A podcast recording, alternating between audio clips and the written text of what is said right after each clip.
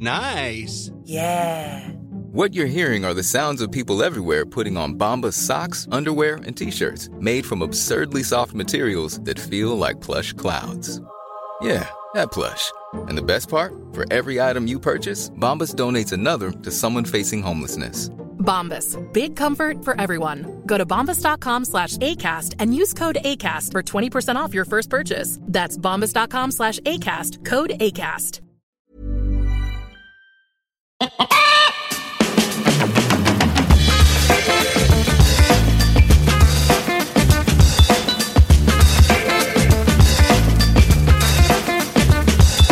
Muy buenas humano, muy buenas persona que me escuchas una semana más. Yo soy Tamara Pazos, divulgadora científica con formación en biología y neurociencia y esto es Un humano por persona.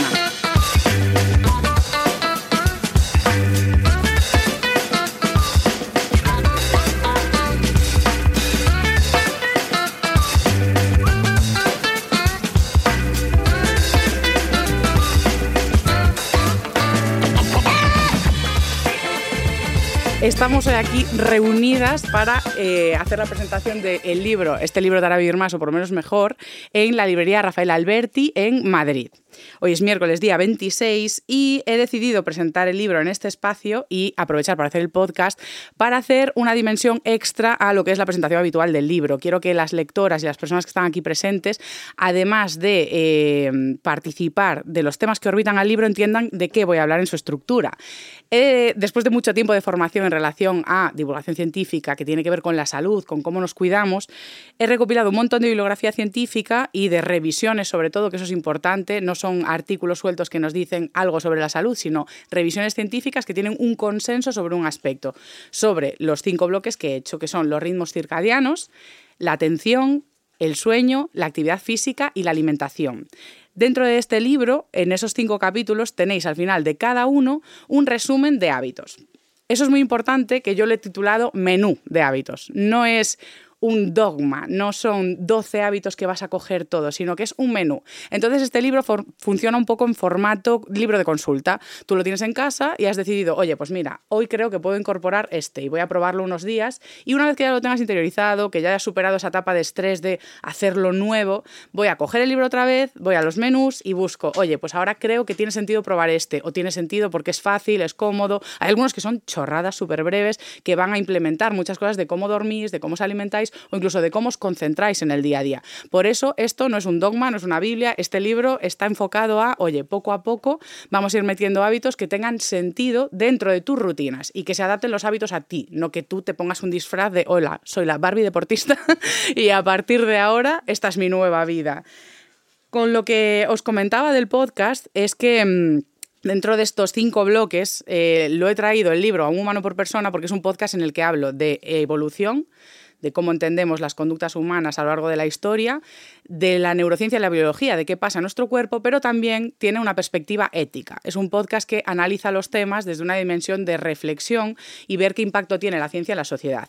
Y claro, no se puede hablar de salud, es lo que he estado viendo a lo largo de estos años, no podemos hablar de salud sin entender el contexto y los factores biopsicosociales que nos rodean. Es decir, nosotros estamos atravesados por cuestiones que no es solo la fuerza de voluntad para madrugar, para comer de una manera, para hacer ciertas actividades, estamos atravesados por factores que son el contexto que nos rodea y en cada capítulo he decidido abordarlo ya de entrada. Es decir, vamos a ver, antes de culpabilizarte a ti de por qué haces esto o lo otro o por qué no lo haces, en cada capítulo estamos tratando de, oye, pues qué rodea los ritmos circadianos. Y vemos el jet lag social, el jet lag de trabajo, el jet lag relacionado con los turnos, trabajar de noche, trabajar de día.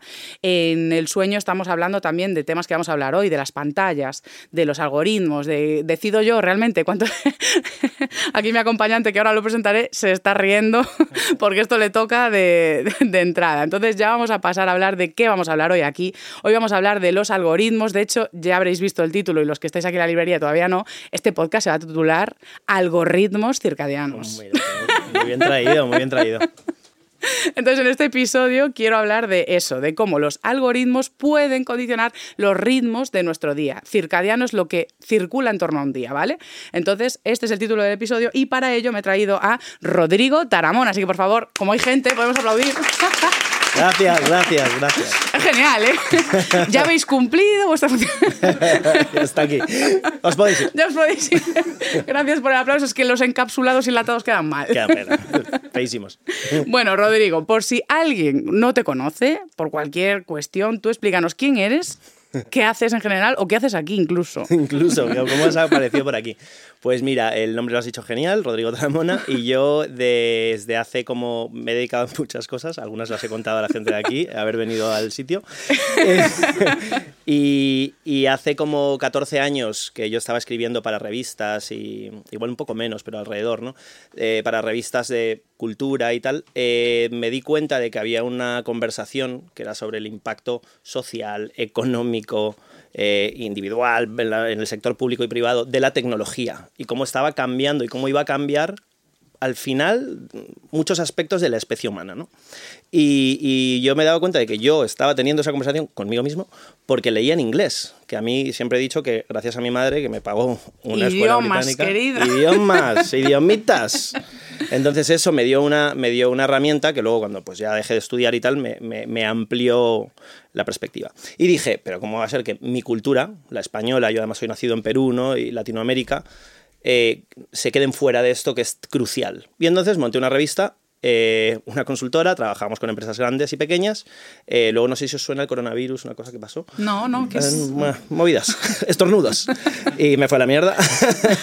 Eh, se fue a la mierda la empresa. Y tengo que decir que, que, afortunadamente, porque empecé a decir, yo no necesito una revista, no necesito una estructura tan compleja, tengo redes sociales en las que puedo contar esto mismo a, lo- a todo el mundo, potencialmente millones de personas, o miles de millones. Y entonces he empezado a hacer esto, me considero un creador de contenido sobre el impacto de la tecnología en, en las personas y, y me encanta hacerlo. Me, intento hacerlo de manera entretenida y para que todo el mundo lo entienda. Y muy buen creador, muy leído, que eso es importante. O sea, yo veo la cantidad de. O sea, es que ya te conviertes en un recomendador. Porque es que o sea, yo veo tu TikTok y es como plan de libro, libro, libro, libro, libro. Y digo, ¿yo dónde tienes las horas? Que mira que yo leo, ¿eh? Sí. Pero lo tuyo. Y tengo, una, y, te- y tengo una hija, es verdad, y es verdad que, mira, esto va a ir muy al hilo, no me has pagado para que diga esto, pero es verdad, Tamara, que la vaina está en los hábitos. Si tú te organizas bien los hábitos, si tú, si tú pillas unos hábitos, es que te lo juro, y ahora como vamos a hablar de esto, me viene muy bien, yo me he dado cuenta de que los hábitos son como, ¿sabéis estos dibujos que tú vas uniendo puntos, ¿no? Y no sabes qué es y de pronto cuando los has unido todos dices, coño, un conejo, ¿no? Era esto. Yo creo que los hábitos producen unos resultados emergentes en, en, pues de pronto en, en tu vida, que es como, o sea, yo de pronto empiezo a respirar, empiezo a despertarme a una determinada hora. Algo tan absurdo como que yo hemos trabajado en casa muchos años, mi, chica y yo, y os juro por Dios que era, nos levantábamos, nos duchábamos, nos vestíamos, bajábamos a pasear al perro para fingir que caminábamos hasta el trabajo, subíamos a casa y nos íbamos a la otra habitación. Ese tipo de cosas producían resultados en nuestro, nuestra productividad, en nuestra felicidad, en nuestro bienestar. Y entonces yo creo que es verdad que los hábitos han tenido mucho que ver pues, eso, con, con, con, los resultados al final de, de, lo que pasa en tu vida. Y con poder tener una hija y leer tantísimo. Efectivamente, es que es eso. Por ejemplo, tener una hija, todo el mundo que tenga hijos lo sabe, es un lío. Entonces, eh, un lío es el eufemismo sí, sí. más grande que escuchar. Es un, es un, jaleo. Es un lío. Es un jaleo. Y en cambio, pues tenemos con ella, por ejemplo, tiene unas rutinas que procuramos que se respeten y ella luego hace lo que bueno, le da o la gana. El, no, en el desarrollo de los niños es fundamental. O sea, claro. estas pautas que tratamos de trasladar a adultos, inculcarlas desde niños es como un 100%. regalo. Estoy, te vas a reír. El otro día me dice Ángela, intenta enseñarla a meditar. Digo, venga, va, vamos a ver qué pasa. Siéntate conmigo y respira. Eh, un gremlin cuando le cae agua. A ver, ¿qué edad tiene? Igual estás forzando la que no, máquina. que no, que no, que no, que me he flipado. Que, que, no, que, no, hay, que no es necesario. Va a hacer tres años el día 27. Yo tampoco... Yo... Igual, igual, Rodrigo, eh, se te está yendo la mano con la niña. Hazme la declaración de la renta, niña. Me creo que es GPT. De chat GPT la llamo ahora. Pobre chica. Pobre chiquilla. Bueno, nos has regalado un buen contenido sobre quién eres, a qué te dedicas. Tía, y era por... solo esto. No, no, no, no. Porque has puesto en contexto también lo que vamos a hablar hoy de eh, mezclar todo lo que estás diciendo de tu percepción de, oye, qué impacto tiene todo esto que estoy leyendo en las vidas humanas, tu propia experiencia de los hábitos, que lo que has descrito es lo que yo llamo un dicho que quiero hacer popular ya, paseos de luz, paseos de salud. Uy. No me digas tú que eso no, no apunta a refranero popular. Pero Podríamos totalmente. decir que O sea, ya estaba. de Antonio siempre. Machado, incluso. Pues de Tamara Pazos. eh, Esto queda ya aquí acuñado hoy. Eh, no, de hecho está en el libro, en un capítulo. Y, y efectivamente ese paseo de primera hora que nos alinea con esos ritmos circadianos, que tú recibes la sol de el sol de primera hora, que hace que sintetices mm, dopamina, que hace que busques motivación para, oye, bienestar, busco más activación, busco actividades que me dan placer. Pues muchas veces interpretamos la dopamina como el propio placer y es una molécula que está ahí para que tú busques el placer, es la leche. Total. Y eso lo conseguimos con el sol. Y con la actividad física luego vuelves más concentrado para poder trabajar enfocado. O sea que esos paseos de primera hora, quien tiene el privilegio de poder darlos, que a veces tienes un horario que no y no, y vives en las afueras y no vas a ir andando a trabajar porque no estás mal de la cabeza, eh, pues efectivamente no todos podemos ir a dar ese paseo, pero bueno, podríamos meterlo en otra hora del día. En fin, esas negociaciones ya las hacéis con la Tamara del libro y luego me venís al Instagram en plan, mira, Tamara, yo en ese horario que tú dices no puedo. Y yo digo, venga, vamos a buscar otra fórmula. Eso está guay que lo decías, yo creo que en un vídeo te lo, te, lo, te lo escuché, ¿no? Que decías algo como tienes que tener en cuenta tus condiciones, ¿no? Eh, pues eh, sociales, económicas, no todo el mundo tiene efectivamente, yo tengo un privilegio, por ejemplo, que es que yo puedo llevar a mi hija caminando a la escoleta, ¿no? A la guardería. Claro. Una, una suerte, pero eso es una suerte. Sí. Todo el mundo puede hacerlo. Y, y eso ya es, por ejemplo, mi camino, mi momento de conexión con mi hija. Pero, Ay, qué sí, bonito. Sí. Yo también tuve la suerte de vivir así, de que Claro, me podía llevar al cole andando, y era un momento con mis padres, o sea, eso, eso era muy, muy bonito. Pero si siguiera viviendo en Madrid, pues eso no me pasaría. O sea, no sé, la llevar, la metería en un autobús, no sé. la metería en un autobús. Con tres- A los cuatro años ya la puedes dejar en el Ya bus está. y ya está. Claro. Bueno, pues con esta introducción ya vamos a pasar a la primera sección del programa, que es la historia y la evolución de lo que vamos a hablar hoy, que son los algoritmos.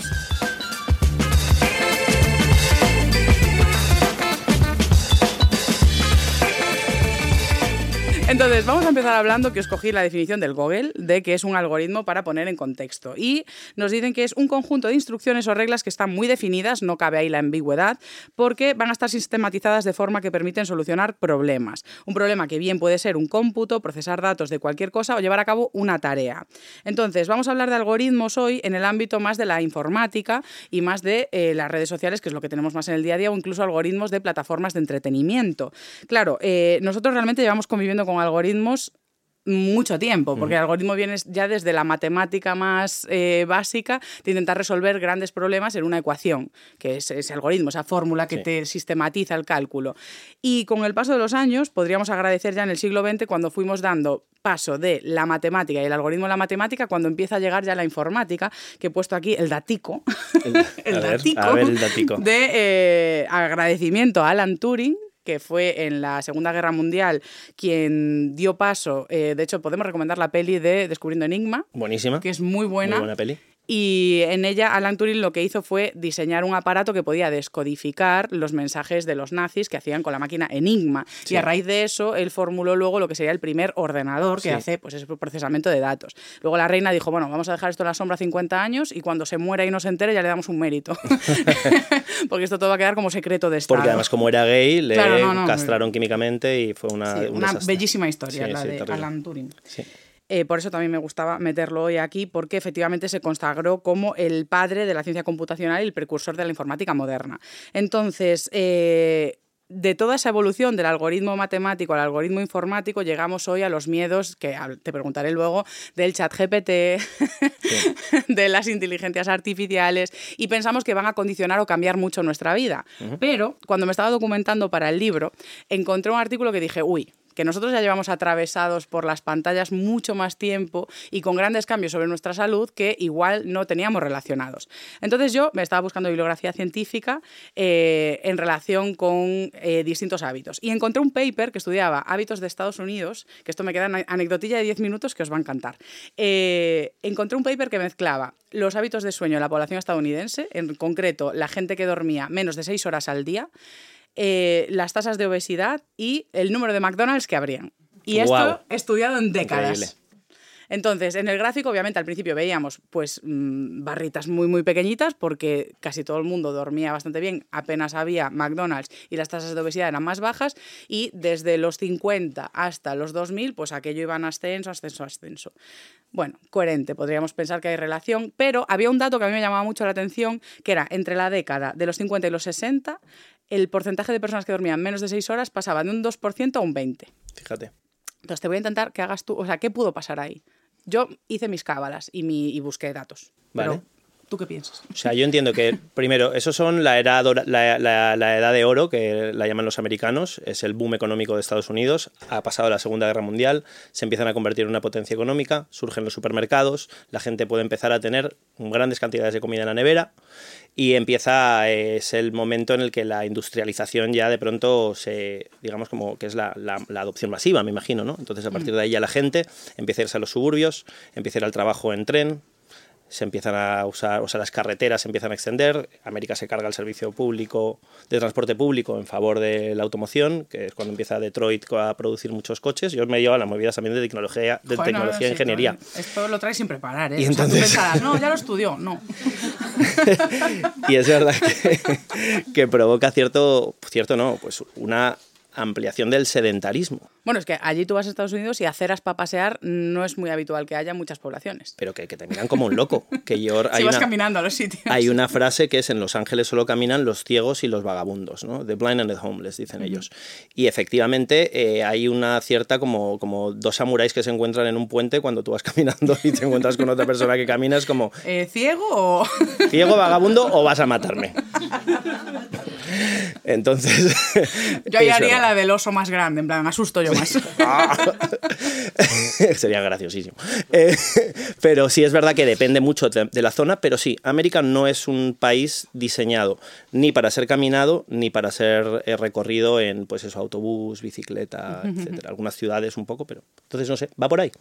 Eh, por ahí van las tasas pro- probablemente de obesidad y del éxito pro- probablemente del gran volumen de McDonald's, porque efectivamente, como decía, es un restaurante barato, que se Rápido. adecua al bolsillo, rápido y normalmente también esos tipos de restaurantes están en tasas, o, o sea, en zonas más empobrecidas, porque por 30 pavos igual cenáis toda la familia y en un restaurante bueno cena uno. Entonces eso ya explica parte de la conducta alimentaria. Pero a mí una cosa que me llamó la atención, además de todo eso, era el salto en el sueño, que yo dije, ¿y esto? Claro. O sea, en los 60, de repente, ¿por qué? Entonces ya dije yo, va, me voy a, a ir a buscar información y todo esto me llevó a la radio de Estados Unidos. O sea, empezó ahí todo una movida que me llevó a mí a encontrar una explicación a por qué de los 50 a los 60, 40 millones de personas, que es el cambio de un 2% a un 20% de la población, 40 millones de personas dormían menos de 6 horas, que es un, un umbral de no salud. Es decir, dormir menos de 6 horas de forma regular está directamente relacionado a muchos problemas de salud. Sí. Entonces yo empecé, va, en los horarios laborales, me puse a buscar nada, o sea, no hubo ningún cambio drástico. Dije, empezaron a tomar más café, al contrario. El mayor consumo de café en Estados Unidos fue en los 50 y desde entonces cada vez toman menos. Y yo en plan, ok, pues no está aquí. Entonces fue donde te digo que me acabé yo en la radio, con la película que os voy a contar. La radio de Estados Unidos se desarrolló sobre todo como estamento militar hasta los 20, que dijo el Congreso, nanay, tenéis todo el monopolio, vamos a pasarlo al ámbito industrial y generaron la Radio Corporation of, of America, la RCA. Entonces eso gestionaban las ondas. ¿Qué hicieron? Pues que eh, ahí apareció un interés comercial que fue meter cada vez más programación en la radio. ¿Para qué? Para vender más radios. Al principio simplemente querían vender más radios. Cuantos más programas hay, más susceptibles de que la peña lo escuche y quiera un transistor, un, pro- una- un aparato de escucha. ¿Qué pasa? Que uno se le dio la tostada y dijo, a ver si en vez de anunciar radios puedo anunciar yo mi constructora.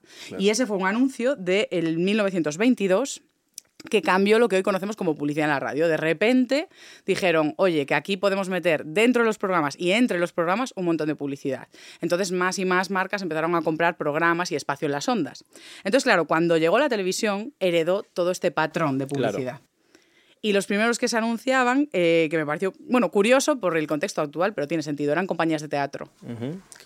Claro, pero si lo piensas, la Sí. tele llega a los hogares y dices tú, bueno, pues esto es como un teatro en casa o tengo la obra aquí. Y lo que se anunciaban eran compañías. Hasta que una marca de pintalabios dijo, mira, en vez de anunciarme en la radio, voy a anunciarme en la tele, a probar. Los superpetó y otra vez más empezaron a comprar hueco y hueco y hueco y más programas. Entonces empezó a desarrollarse mucho la televisión, aún encima en esa década de los 50, entre los 40 y 50 ya casi lograron que un 90% de los hogares tuviese un televisor en casa. La movida es que no eran todos iguales, había dos tipos de dispositivo de televisor y había que elegir, porque no había pasta para tener dos. Entonces, había uno que era el Ultra High Frequency y otro que era Very High Frequency. Y las emisiones eran distintas. Si comprabas eh, Very High Frequency, eh, tenías televisión con eh, programación comercial y donde metían las series tochas. O sea, ahí la producción guay estaba en la Very. Pero la que era mejor, la que se veía mejor, metían programas educativos y sin publicidad. O sea, era como comprar una tele en la que solo podías ver la 1 y la 2. Total. o comprarte una tele en la que puedes ver pues Netflix, HBO, Amazon. Entonces, claro, lo que vieron desde el gobierno es como, no, hay que unificar los aparatos y que te, tú compres una tele y puedas ver todo. Entonces, claro, en los 50, que esto es lo guay, eh, ¿cuál era el prime time? Estaba esperando que dijeras el prime time. Digo, es que claro, es que era el prime time. Mierda, por poco llego. El prime time, efectivamente. Fue la clave de todo y dije yo, ¿de dónde viene? Las horas de emisión en los 50, el programa más visto se emitía a las 7, 7 y media y acababa a las 8. Claro, tú llegabas, cenabas viendo la tele, te ibas para cama y, oye, podías estar a las 9 en cama, dormir muchísimas horas. En los 60, eh, el prime time es cuando se dilata y, de hecho, una de las series más vistas es de Beverly Hillbillies, que esto se emitió en España como Los nuevos ricos y rústicos en Dinerolandia. De Beverly, Los nuevos ricos y rústicos, Hillbillies, en, eh, Cangurolandia. Pues esta serie era la más vista y eh, cuando en los 50 acababa el prime time a las 8 y media, esta se empezaba a emitir a las 8 y media. O sea, en los 60 de repente el prime time acababa y en los 50, cuando acababa la serie más vista, había programación local. Hmm. O sea, programación que ya no te quedabas a ver. Ahora, en los 60, el segundo programa más visto era después. O sea, hasta las once y media era prime time. Entonces dices tú, a ver, yo que soy Tamara, en mi casa tampoco puedo hacer esta grandísima asociación, porque no lo he visto yo en una tesis. Pero vas atando cabos y digo yo, joder, no hubo cambios en el horario laboral, no hubo cambios en el consumo de café, drogas, hábitos sociales, era como, lo único que veo es esto, porque aún encima, que también vamos a hablar de eso, eh, el cambio que hubo fue de televisión en blanco y negro a color. Entonces, más, radiación de luz azul que interfiere directamente con la secreción de melatonina que nos lleva al sueño. Entonces, claro, yo ya digo, yo tengo que subrayar como divulgadora que no puedo hacer esta asociación libremente, que es una teoría que yo me he montado y hmm. ya está. Pero luego hubo otro refuerzo para la teoría, porque el siguiente gran salto que hizo pasar a un 35% de población que duerme menos de 6 horas al día en Estados Unidos fue entre 1990 y 2015. Y dices tú, hay pantallas LED a punta pala, smartphones. Entonces dices, joder, próximo salto, pues cuando ya tenemos redes sociales, móviles en la mano, super pantalla. Ya digo, son asociaciones que, bueno, el tema, que, es donde yo ya doy el salto a la conspiración. Porque dices tú, vale, hoy heredamos eh, de la radio a la tele una programación que está fundamentada en ingresos, o sea, en generar ciertos ingresos, en intereses comerciales legítimos, pero que están ahí. De la radio pasó a la tele y de la tele pasa a las plataformas digitales, porque de hecho fue el Red Hastings, el director de CEO, CEO, el CEO de Netflix. Qué frase célebre e dijo esta persona. Esa frase es increíble. Eh, esto era hablando de quién era su mayor competidor, además no sé por qué siempre le hace lo mismo a los pobres HBO, son como las Pepsi de la Coca-Cola. Dice, mi mayor competidor no es HBO, mi mayor competidor es el sueño. Yo no sé si es por desestimar directamente a HBO. Un poquito. escupir un poquito. Porque otra vez dijo, mi mayor competidor no es HBO, es Fortnite. Y HBO siempre es como, oye, Déjame en paz. Por lo menos eh, dime que sí, una vez. Y es verdad, y es el sueño, sí. O sea, definitivamente ha sido como todo lo que has dicho. Yo, que no soy una persona que de pronto llega y se ciña al paper, yo digo, por comportamiento humano esto me encaja, ¿no? Es decir, aquí enciendes la tele y se va alargando. De hecho, yo esto es algo que lo he hablado mucho en, mi familia, con, con, mi mujer, con Ángela. Hablaba mucho de, nosotros no vemos la tele, ¿no? No, no, no tengo conectada la tele desde los 20. Pero decíamos, esto es una volada que empiece el hormiguero a las 10 de la noche. Esto es una volada, digo, tú estás mandando a la gente cansada a trabajar. Y yo pensaba en eso, ¿eh? en aquel momento, cuando empezaba a hablar de esto, decía, pero es que la gente llega cansada, los niños se, quedan y estiran el chicle todo lo posible. Entonces, está claro que no está bien. Y claro, ¿por qué? Porque sirve a propósitos de mercado. Yo, que lo digo siempre, no es que sea anti-capi, pero creo que está bien nosotros creamos sistemas para que nos sirvan. En el momento en el que giras y nosotros somos los siervos del sistema, la cosa se está rompiendo. No, o donde ves evidencia de que hay eh, afectación directa a la salud. Por eso- hay evidencia gruesa. Cuando ya no te datos. importa, ¿no? Ya es directamente yo tengo que seguir metiendo, vendiendo más publi, vendiendo más azúcar y entonces me, me lío a eso y ¿afecta a la salud pública? Bueno, que cada uno elija y entonces no sé si hablaremos de Skinner luego. No, voy a hacer spoiler. quieras, no, pero eso, ¿no? Lo, lo que hablamos del libre albedrío, ¿no? Que hasta qué punto es una Sí, cosa sí, que nos sí, contamos, porque cuando tú diseñas, yo siempre digo, doy, doy clases de diseño ético y digo que todo diseño es una forma sutil de manipulación. Si yo te pongo una silla de cuatro patas, tú te sientas en cuatro patas, si yo te pongo una mecedora, tú te empiezas a mecer, ¿vale? ¿Te apetezca o no? De la misma manera, los dispositivos eh, móviles, la gente se los da a los niños y dicen, joder, qué listo es mi niño. No, qué listo es tu niño, no. qué listos son los cerebros más brillantes del mundo con los sueldos más altos que están haciendo esto para que tu niño coja el iPad Y sea lo más intuitivo. y llegue a la dark web, ¿sabes? En tres minutos. y es como, claro, eso es lo que está todo diseñado con fines de mercado, no tanto con, fin- con fines de salud, que por eso es por lo que yo, Richard Thaler, ¿no? que es el autor de Un pequeño empujón, eh, eh, eh, es un libro que os recomiendo mucho, fue con el que yo descubrí el, el, el- el behavioral economics, ¿no? la economía del comportamiento, y él dice, lo ideal es diseñar para healthier, happier, wealthier, ¿no? Más salud, más felicidad, más dinero, que la gente ahorre, que la gente tenga salud, que la gente sea feliz. ¿Qué es ser feliz? Ya os lo dejo ahí. Lo vamos a dejar para el final. Vamos a pasar a la sección de neurociencia, de hecho, para meternos ya a, hilar más fino en qué poder tienen realmente estas pantallas en nuestra vida o qué tienen el- esos algoritmos.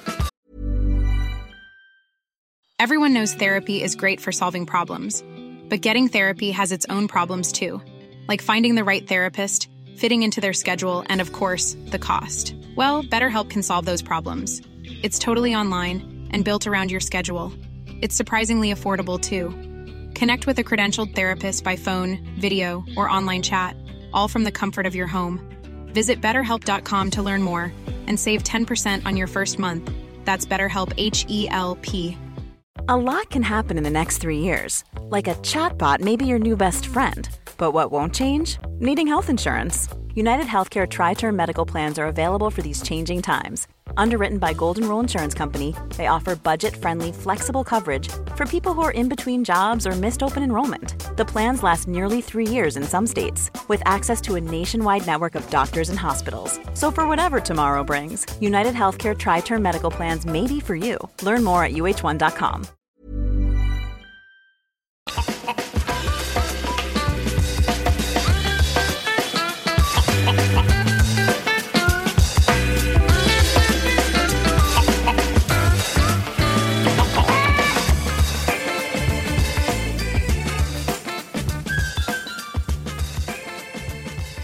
Yo, claro, ya traigo una pregunta amplia para esta sección de neurociencia, que es directamente, hemos hablado de la historia de los algoritmos y las pantallas y cómo se di- diseña y hasta qué punto de verdad eso puede tener una afectación a nivel molecular. Es decir, ¿tú crees que eso en la salud, en nuestro cuerpo físicamente, tiene un impacto?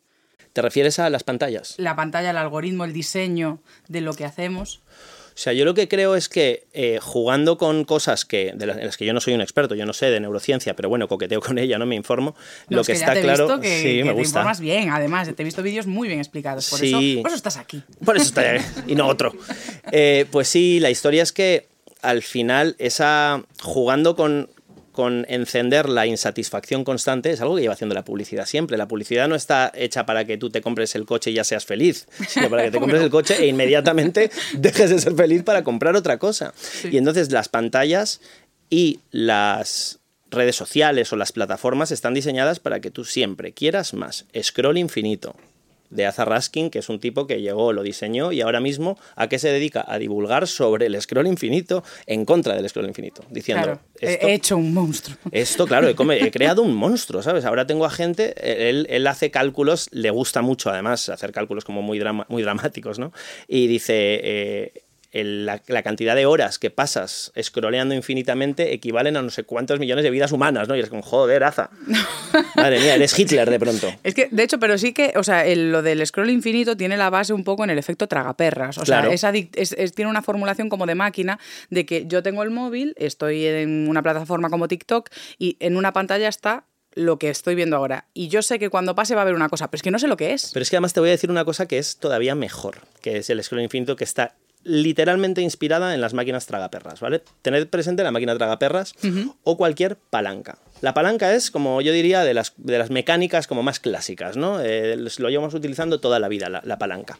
Y en la máquina tragaperras sale el clac, y tú lo que haces es tiras para abajo a ver qué te sale, ¿no? Y tú tienes una ilusión de control. Realmente esa máquina sale lo que le da la gana. Pero le das con más fuerza, con Tú más... le das power, sí, o calculas, tal, espera. Ahora, y ellos lo que hacen es, además de poner el scroll infinito, que entonces sería genial porque tú simplemente vas tirando para abajo y tirando para abajo, está el pull to refresh, que es empujas para refrescar. Y entonces el empujar para refrescar es una ilusión absoluta, es innecesario. es innecesario, no sirve Pero de que nada. sí, que lo de ahí ya está usado, ya Pero está viejo. Yo refresco y es nuevo. Claro, es nuevo. ¿no? Es, que, es que según yo tire hacia abajo de mi pantalla, me va a aparecer aquel vídeo que llevo esperando desde que nací. Dios, No. nunca lo había pensado, lo del refresh. Claro, el pull to Sí es refresh es absurdo. absu- y, y a la vez no absurdo. Claro, no, no, no. O sea, es absurdo para ti como usuario, Claro. eh, pero para ellos tiene, todo Tiene el sentido. tanto sentido porque tú estás como estás haciendo lo que más nos gusta hacer a las personas, que es abrir el paquete de Amazon. Estás abriendo el paquete. ¡Wow! ¿Qué aparece? Lo que habías pedido. Ya, yo cada. Sorpresa. ¡Wow! Plot twist. ¿No? Pero es verdad que aquí no, encima, no es lo que habías pedido. Y eso es curiosísimo, que es por donde hablamos de Skinner y la paloma de Skinner, ¿no? Cuando Skinner mete a sus palomas para empezar a poner en práctica todo esto del condicionamiento operante, o sea, para descubrirlo, eh, cuando le daba a las palomas una recompensa cada vez que, de- que daban a la palanquita o al botón, al botón creo, pues llega un momento que la paloma se aburre, porque ya ha comido mucho. En cambio, cuando empieza a alternar, ¿no? Y es el eh, Intermittent Variable Rewards, me cuesta mucho traducir esto al español, pero como recompensa de intermitencia variable, no Sí, sé si sí, se sí, dice. ¿no? Y es cuando yo no sé cuándo me va a salir la comida. Entonces tiro más. El hecho de que a ti no te salgan vídeos guays es bueno, porque te hace seguir buscando el guay. Claro, de ya me iré para dormir Claro. cuando por lo menos me lleve algo que me ha gustado. Exacto, No me voy a ir no. así con esta mierda encima. Y esto se lleva, que, que es lo más dramático, a, a cosas como el no por online, digo no por, por si acaso, ¿no? que me refiero a... la ¿A pornografía? A pornografía, ¿vale? Es que digo, es que, es que esto te lo cortan en YouTube, ¿sabes? De pronto. Eh, en el Podimo puedes bueno, decir lo pero que ya me pondré un pi. Pues eso, eh, a la pornografía online que, que mucha gente la, la dice, bueno, pues igual que la de antes, no, porque tú tenías una revista, le tenías muchísimo cariño, tenías relación con tu revista durante muchísimo tiempo. Estaba ahí guardada en muy malas condiciones. Pero ahora, tú en una sesión de porno online eh, te vas a cruzar con más personas atractivas de las que se ha podido cruzar a lo largo de toda su vida eh, cualquiera de tus ancestros en cuestión de tres minutos.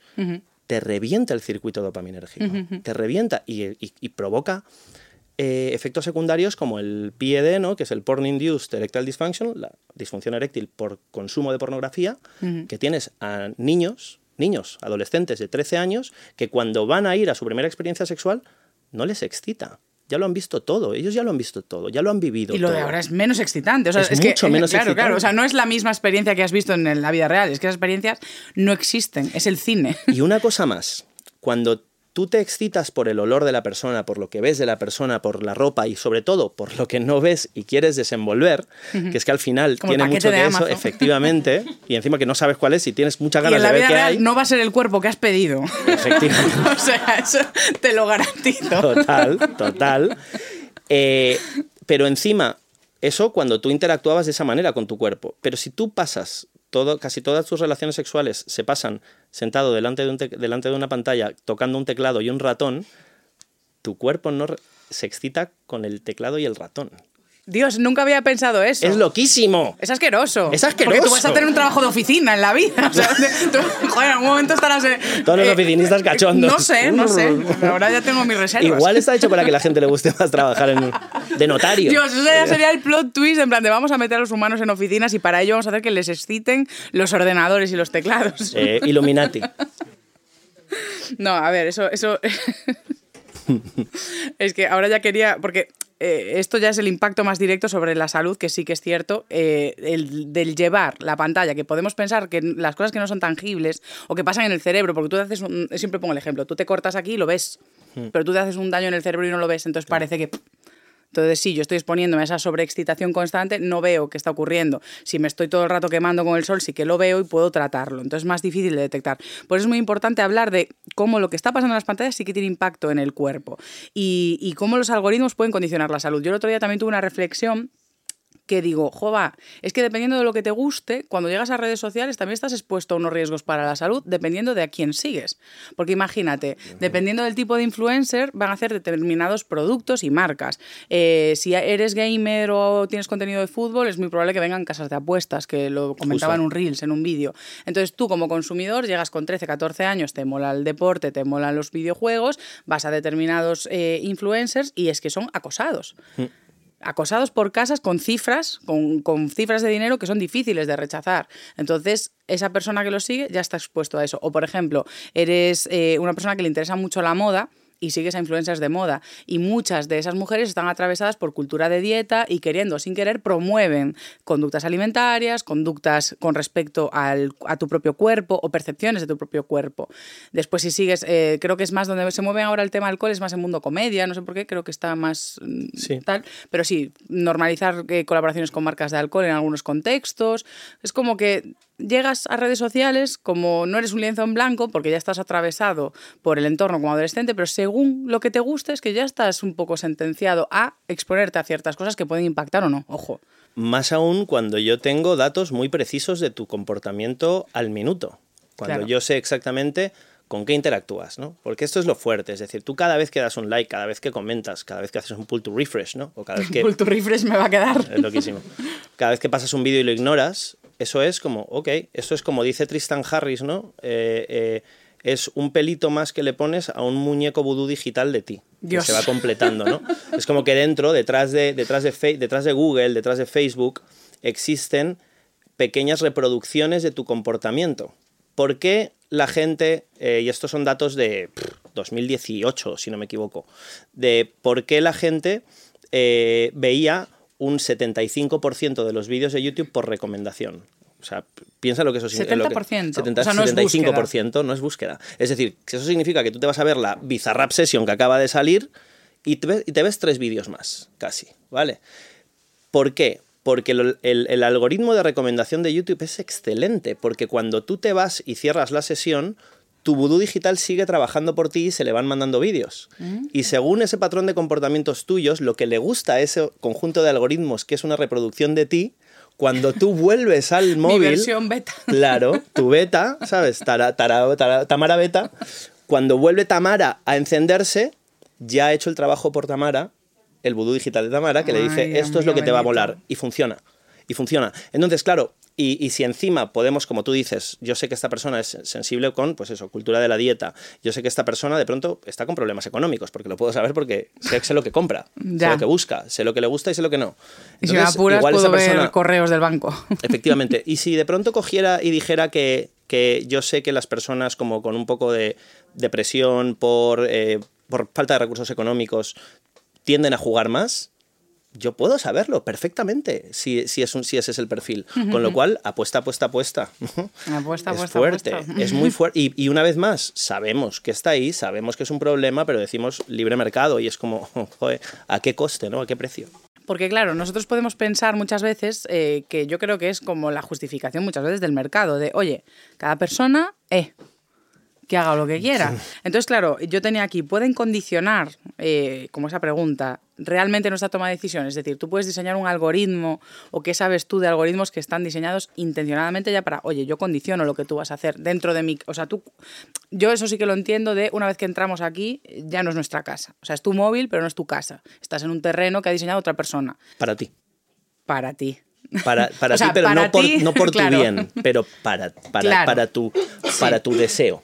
Sí, sí, sí. sí. No para tus sueños. Si, si quieres ponerlo, me, me gusta mucho hablar de ficciones, ¿no? Y a mí hay, hay un autor que me flipa, que es Neil Gaiman, que habla de Sandman, ¿no? Y no sé si habéis visto Sandman, la serie, pero el cómic para mí es de mis cómics clave en mi, en mi upbringing, en mi crecimiento, en mi adolescencia. Y, y sueño, ¿no? Es, el, es tu héroe, digamos, con muchas cosas antihéroes, pero el, el, el hermano o hermane eh, malo de, de sueño es deseo. Y me encanta que Gaiman es capaz de distinguir, porque tus sueños te transportan a la fantasía, a la imaginación, y a veces se pueden llevar por malos derroteros. Pero eso es una cosa son tus sueños, tu deseo es otra cosa.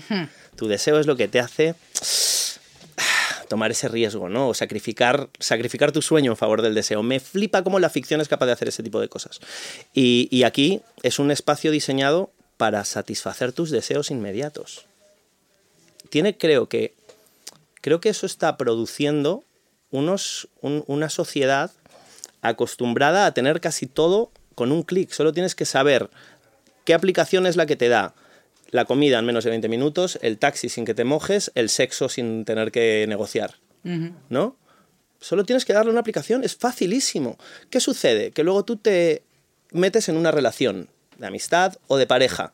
Las personas no somos aplicaciones. Yo no te voy a dar la comida en menos de 20 minutos, yo no te voy a recoger ahora. O no voy a decir justo lo que hace gracia en el momento que lo necesitas, o no te voy a dar justo el afecto que necesitas cuando lo necesitas, porque tenemos que comunicarnos, cuesta, es un esfuerzo a largo plazo, inversión. Efectivamente, es inversión, etcétera. dopamina lenta. Sí. Tienes que trabajar esa relación para, como una flor, como un jardín, ¿vale? Tener hijos.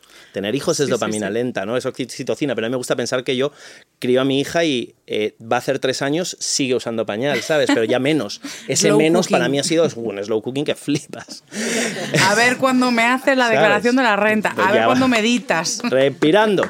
Eh, pero es eso. Y, y- y claro, ¿en qué nos convierte? En personas decepcionadas porque somos como niños caprichosos o adolescentes que no han llegado a madurar porque tengo todo lo que quiero en un instante. Sí, sí. Es que aquí sí, ya para cerrar la sección de neurociencia, la explicación que tenemos para eso es que hay que entender que el cerebro no solo lo entrenamos a favor cuando decimos, va, quiero entrenar la atención. Y de hecho en el libro metí un montón de pautas, hay todo un bloque que es el tercero, de hecho, en importancia, porque los ordené por importancia, primero los ritmos circadianos, luego el sueño y luego puse la atención, porque ahí está el qué herramientas tenemos nosotras, porque yo analizo el contexto, muy bien, todo este terror que acabamos de hablar, más o menos, está ahí contextualizado, pero trato de dar her- herramientas para luchar contra eso. Entonces tú dices, vale, yo puedo entrenar conscientemente mi atención, que son los momentos en los que voy a intentar meditar, leer, hacer manualidades, estar en el momento presente. Pero el tiempo que no estamos haciendo eso, también estamos entrenando al cerebro. O sea, el cerebro está todo el día entrenándose, tú quieras o no. Dependiendo a qué lo expongas, está aprendiendo eso. Entonces, todo el tiempo que estamos en este tipo de plataformas que son gamificadas, cortoplacistas, de recompensa inmediata, estamos entrenando una toma de decisiones que es lo que llamamos bottom-up. Es decir, primero ocurre en, regiones del cerebro más involucradas con la acción y luego ya tú te enteras de que tomaste esa decisión. Pero no es una decisión consciente, no es una decisión que involucre áreas del cerebro que tienen valoración de riesgos a largo plazo. De me interesa de verdad esto, quiero de verdad esto, está alineado con mis intereses. Sin embargo, cuando meditamos, leemos y ejercemos el estar presentes, ponemos en control una toma de decisiones que es mm, top-down, de arriba abajo, que es pues, lo que consideraríamos pensar antes de hacer. Entonces, claro, los, la- el diseño que tienen las plataformas digitales que promueve el cortoplacismo para que tú te quedes más tiempo viendo, para que compres, es para promover esa decisión impulsiva en vez de la decisión a largo plazo. Por lo tanto, hay que tener en cuenta eso, que todo el tiempo que estamos en plataformas, eh, aunque entre bajo un consumo responsable que existe, estamos entrenando más eso. Sí. que lo otro. Y con esta, este disgusto vamos a pasar ya a la reflexión final y a las cuestiones más éticas.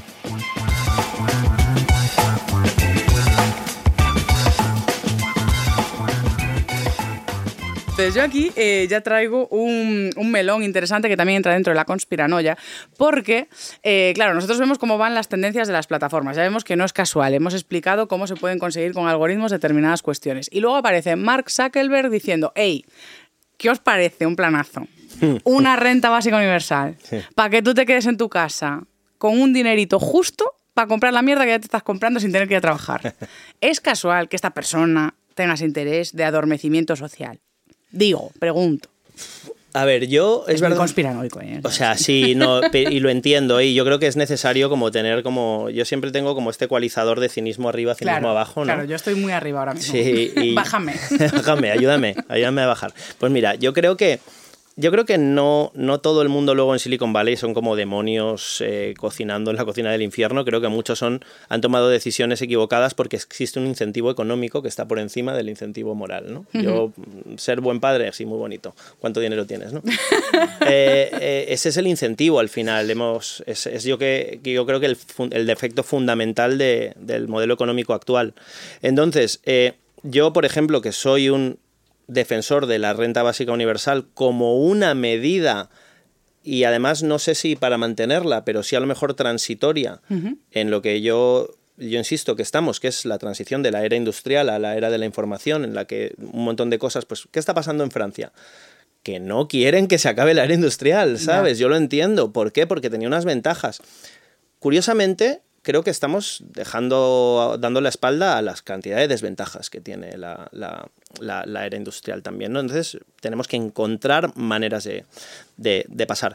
La renta básica universal, ya digo, me parece que es una, una, una, medida eh, transitoria. Si de todas formas lo que espera Zuckerberg es que dándote una renta básica universal tú vas a seguir viendo Facebook y comprando en Amazon, no creo que eso pase, ¿no? Porque al final yo creo que es lo que pasaría si se hace ahora. o sea, con la tendencia que tenemos, que vienes harto de trabajar y nos han educado a que el tiempo libre es como, mira, pues este es mi rato, sí, me voy a meter 50 series, me voy a quedar... es decir, no, no, es que ahora tengamos un ocio de, vale, pues eh, lo que hago fuera del curro es irme a dar paseos, hacer deporte, o sea, no es el ocio mayoritario. Por eso a mí sí que me hace pensar de, oye, pues me das más tiempo, pues lo relleno más con lo que conozco, que es lo que hace el cerebro, ir con lo familiar, ir con lo que conoce. Mm. Entonces, a mí sí que me suscita, o sea, sí que me gusta tu punto de vista un poco más optimista y no tan demonizador, porque creo que es donde está el punto consciente y las cosas son más, como acabas de decir, que en ese punto cínico alto, pero sí que me suscita dudas sobre todo eso, con la tendencia actual. Yo creo que haría falta, eh, y sería mi, mi siguiente pregunta para ti, es cómo tú crees que podemos proteger la salud pública antes de meter cualquier medida de esa, es decir, cómo se puede corregir los fallos que pueda haber ahora que sí que vemos de, oye, es que esto tiene afectación directa en la salud de la gente. Hmm. Mira, antes de seguir ahí, quiero volver a traer lo de la ficción ¿no? y el poder de las ficciones por la metáfora o la, o, la historia cautelar que es Matrix, ¿no?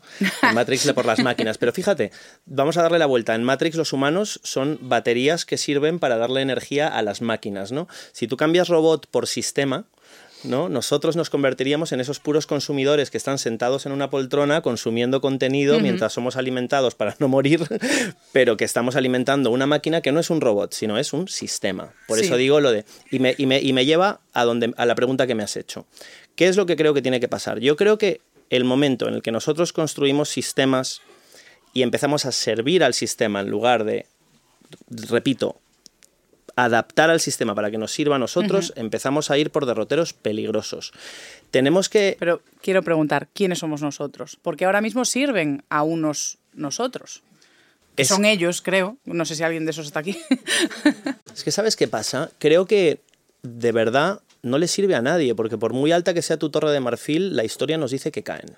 ¿No? La historia nos dice que las torres de marfil se acaban cayendo, ¿no? El Imperio Romano, eh, pero además eh, no sé si... ver si se muere en 30 años, se muere con 40 millones o lo que... Bueno, muy ricos, muy ricos. Claro, pero, que le quiten lo bailado. Pero yo entiendo que le importan sus hijos. Yo entiendo que yo quiero pensar que por lo menos no todos son demonios a los que dicen... sí, sí, sí, sí, Te jodes, Marquitos. No, hombre, no, porque yo no quiero que se los coman, ¿sabes? en, en, The Road, ¿no? La carretera de McCarthy. Eh, yo quiero y, por eso, de verdad, de verdad que creo que hay gente con una visión muy a largo plazo y que cuanto más conoces sus, sus historias y las cosas que tienen por detrás. Lo que pasa es que recordemos, Zuckerberg se hace multimillonario a los veintipico años. Yo era muy gilipollas a los veintipico años. ¿eh? No sé si tanto como Zuckerberg, ¿vale? Pero, ¿qué es Pero es que, igual te quedas gilipollas si te haces 20, o sea, millonario a los 20. Es que hay una teoría muy buena que es que tú dejas de madurar en el momento en el que te haces famoso. Entonces, por ejemplo, Sting es un tío guay porque se hizo famoso pues después de ser mendigo en, en, en, en, Nueva York, o Keanu Reeves, ¿no? Que se hace, y fíjate que era joven, pero no tanto, pero Justin Timberlake no hay que por dónde cogerle.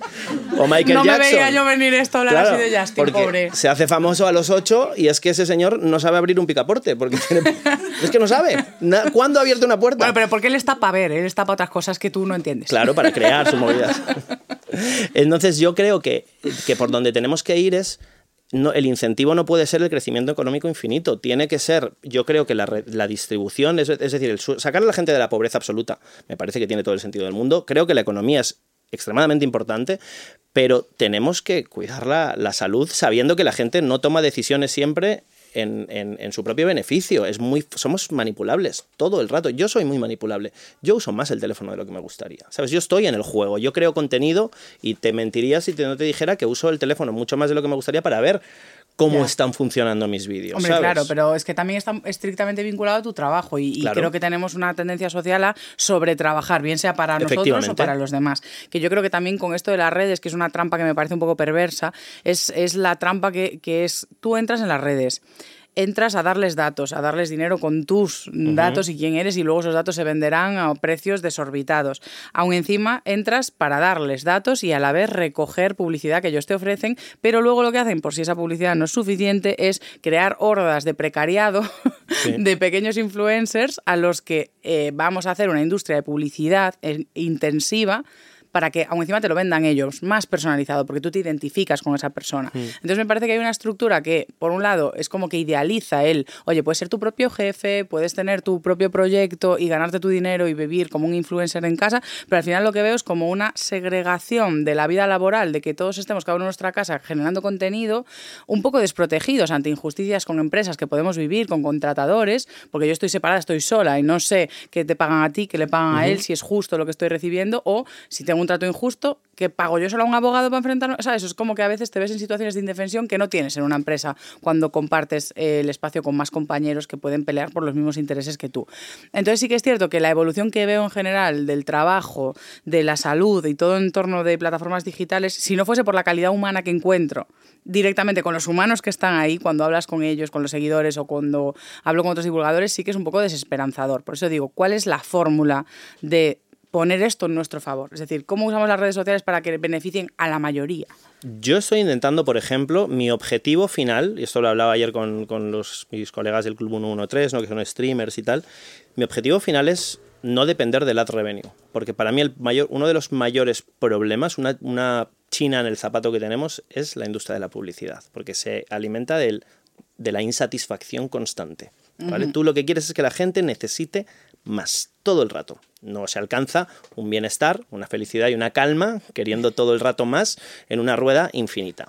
Entonces, yo, por ejemplo, que respecto a lo que dices, he encontrado un balance, ¿vale? Es verdad que a, lo mejor me puede ir mejor, peor económicamente, pero siento que voy creciendo, pero como ves, tengo tiempo para leer, dedico fundamentalmente tiempo a mi familia, que es lo más importante en mi vida, y a estar en paz, ¿no? Sin embargo, cuando trabajo procuro exprimir el tiempo que yo le entrego y optimizar para, para, para, para ganar dinero de ello, ¿no?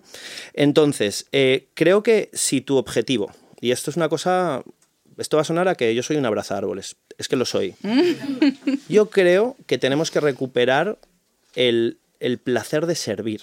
Sí. ¿Vale? No esta imagen, claro, esta imagen neoliberal de crece, hazte grande, ma- ey, ey, ey, ¿para qué? Es que ¿Para aún encima no tiene, es que aún egoístamente ¿Qué es no tiene sentido. No tiene sentido No tiene egoístamente, sentido. tía. Es que no porque yo, sentido. ya te digo, yo, que yo quiero que mi hija no se la coman los lobos, ¿sabes? Y eso Claro. es posible, tampoco un grupo de personas hambrientas en la calle, pues entonces yo lo que quiero es que estemos todos bien. Yo desde que daba clases decía, yo lo que necesito, chavales, es que vayáis y seáis felices, porque la gente infeliz se puede volver muy gilipollas, ¿sabes? Y peligrosa. Y con dinero. Y No, bueno, entonces ya está.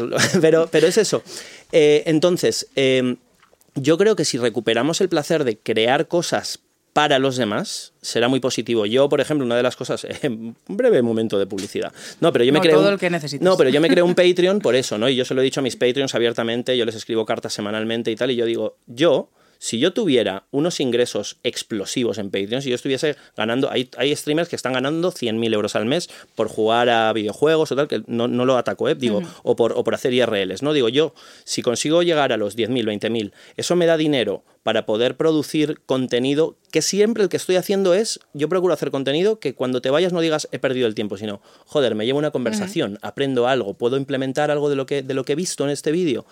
Pues, pues tronco, pues gracias. Vale, y yo cojo eso, genero más contenido y encima te hago stakeholder, es decir, eres de alguna manera un microproductor, tienes algo de ese dinero y yo te digo, vamos a hacerlo transparente, te llevas algo de pasta de lo que yo me gane. Bueno, bueno, bueno. Ese pero ¿qué modelo, de económico no sería la hostia. Claro, ¿qué modelo de negocio es ese? Pues ahí es donde, por ejemplo, cosas que están tan mal No, vistas que como es útil para otras personas. Claro, también. tía, esto como blockchain o como, o como DAO, si no se usase para ponerte una gorra plana, alquilar un Lamborghini y hacer un vídeo en YouTube, ¿sabes? Si lo usases para decir, no, yo puedo tener personas distribuidas por todo el planeta que están micro, siendo micromecenas de un proyecto que luego yo, honestamente, te retribuyo, joder, estás de pronto viendo la, la financiación o la inversión de otra manera, ¿sabes? Lógicamente teniendo en cuenta que tiene que haber salvaguardas para que la persona que arranque ese proyecto pues no luego se vaya con el dinero de todo el mundo. Es que te iba a decir, etcétera, eh, tú, por yo, yo en ti veo el abraza árboles, pero hay gente por ahí que Claro. te hace un Herbalife. Pero para eso, pero, O sea, pero para eso están los jueces, los abogados. Claro, que no, sí, por sí, eso sí, yo no soy, yo no leyes. soy a favor de eh, Claro. legislar en base a la trampa. Yo creo que hay que Claro. legislar entendiendo que hay sistemas para captar cuando hay un problema, evaluarlo y retirarlo. O sea, Yo, por eso, 100%. yo creo en esto. Yo creo que esto es posible. Yo creo que podemos trabajar por un mundo. Sobre todo, voy a decir una cosa. Tenemos las herramientas tecnológicas más avanzadas que podíamos siquiera imaginar hace 20 años. Yo tengo más años que el sol. Tengo 43 años. Cuando has dicho lo del UHF y el VHF, yo he tenido tele de UHF, VHF, ¿vale? That old. O sea, tan viejo que en Twitter no hay foto. Para decir lo viejo que soy, ¿sabes? Una piedra. Entonces, eh, eh, yo veo que tenemos las herramientas tecnológicas y la capacidad de cooperar de la manera global como jamás en la vida. Dejemos de utilizarlo para matarnos los unos a los otros y para aprovecharnos, sobre todo, los unos de los otros. Entiendo que la geopolítica es, compleja, que todos los países quieren tener más poder que el otro. Colegi, tenemos que encontrar cosas en común, respetar ideas diferentes, sentarnos en la mesa y no tirarnos una pedrada porque eh, el de Vox, el de Podemos, abrazaos. Hablad un rato. Tomad una caña, chicos, tomad una caña. Veréis que tenéis mucho más en común. Bueno, el talante que ya se ha perdido, desde Zapatero ya no hubo más. No, tía. No hay, no hay, es que no, a ver, no, pero de verdad.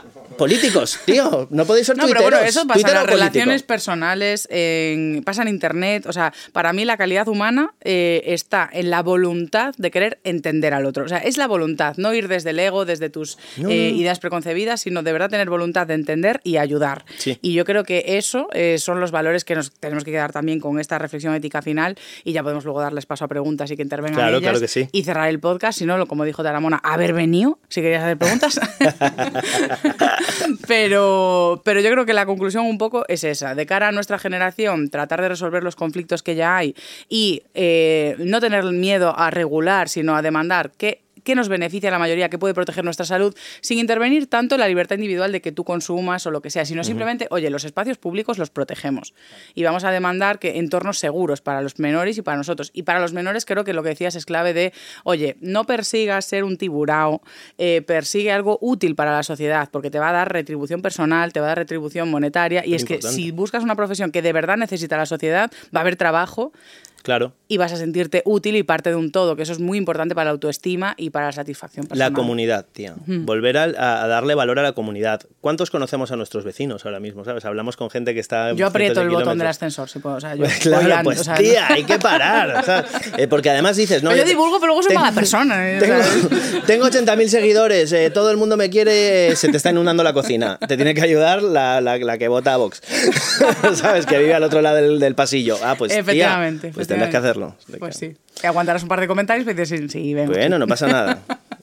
Bueno, Jopo, eh, pues muchísimas gracias por venir, Gracias de verdad, eh, porque esta persona vino desde Mallorca, eh, que no estaba aquí en el barrio dando una vuelta. O sea que esto es una inversión de tiempo y, y cariño eh, incalculable. O sea que muchas gracias, Rodrigo. Seguidlo en redes sociales. ¿Cuáles tienes? Cuenta todo. Yo tengo TikTok y Instagram. Tengo un YouTube que- que no me ve ni mi madre que está aquí presente, porque no, no hay, no hay visualizaciones en YouTube. No es por ella, es por YouTube. Y tengo un Patreon también, el que si podéis apoyarme, pues os lo agradeceré y, y aporto cosas para la gente. Así que nada, gracias a ti de verdad por invitarme. Me hacía mucha ilusión conocerte Jo, en sí, persona. me total. encanta lo que haces. Y gracias a vosotros por estar aquí. Os mando un abrazo. Bueno, pues un aplauso también para Rodrigo y para todas las que habéis venido. Gracias a, mm, a la librería Rafael Alberti por acoger este primer directo de Un Humano por Persona. Y eh, nada, nos vemos el domingo que viene con otro episodio misterioso. No voy a decir de qué es.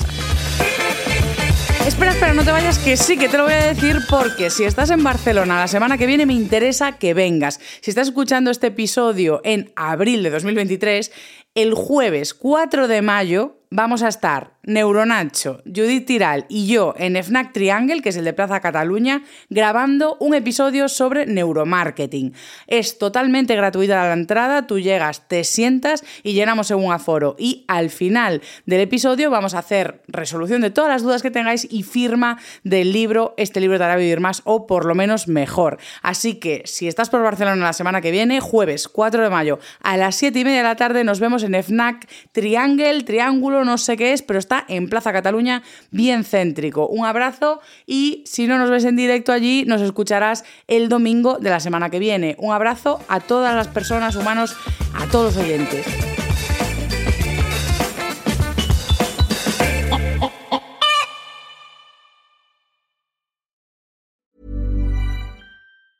Planning for your next trip? Elevate your travel style with Quince. Quince has all the jet setting essentials you'll want for your next getaway, like European linen, premium luggage options, buttery soft Italian leather bags, and so much more. And is all priced at 50 to 80% less than similar brands. Plus, Quince only works with factories that use safe and ethical manufacturing practices. Pack your bags with high-quality essentials you'll be wearing for vacations to come with Quince. Go to quince.com/pack for free shipping and 365-day returns.